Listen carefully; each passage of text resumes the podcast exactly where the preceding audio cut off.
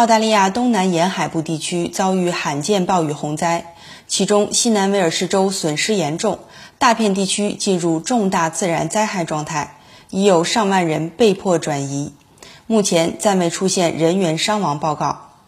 西南威尔士州州长格拉迪斯·贝雷吉克利安表示，许多受灾社区一年前还遭遇了山火与干旱，短时间内接连出现极端天气是史无前例的。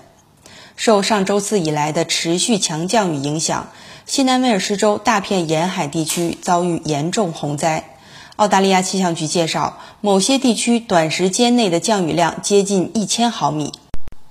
悉尼西部、北部的霍克斯伯里河和尼皮恩河正处于六十年来最高水位。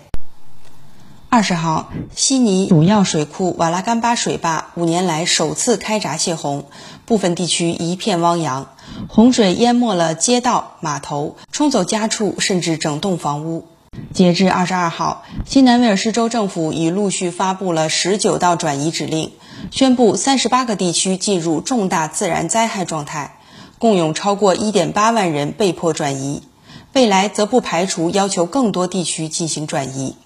该州已有两百多所学校受到极端天气影响，一百五十多所被迫关闭，部分校舍需要维修。澳大利亚气象局预计，这一轮暴雨将持续至周三，在降雨最严重地区，两天内的降水量可达到三月平均值的四倍。一线人员估计，清理工作可能持续两周。